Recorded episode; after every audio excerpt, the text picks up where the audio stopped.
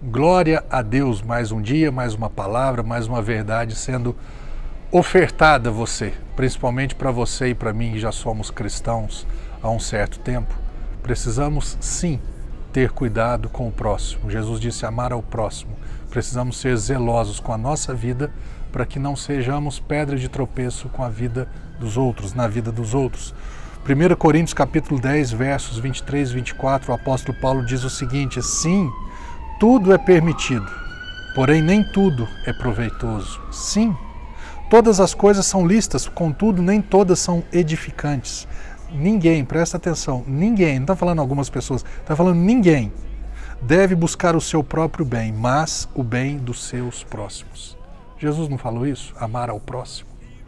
Então eu devo buscar o bem do próximo. Pô, mas isso para eu servir ao próximo, para ser bênção na vida do próximo, eu tenho que abrir mão de algumas coisas? Sim.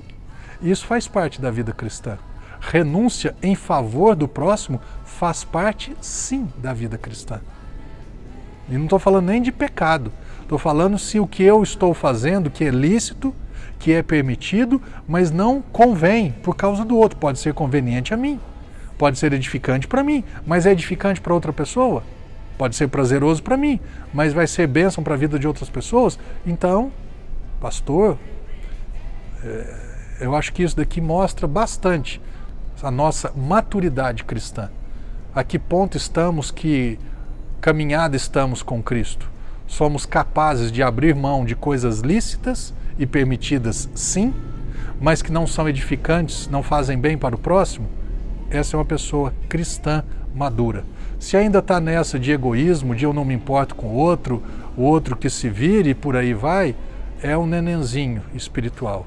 Portanto, independente da sua altura, da sua, da sua idade, né, em termos de maturidade, que nós possamos cada dia mais crescer mais, permitir que o Espírito Santo nos use para servir outras pessoas.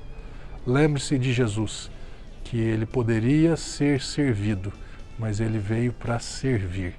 Nós só estamos aqui hoje porque ele abriu mão da vontade dele, que era permitido, por causa da minha vida e da sua.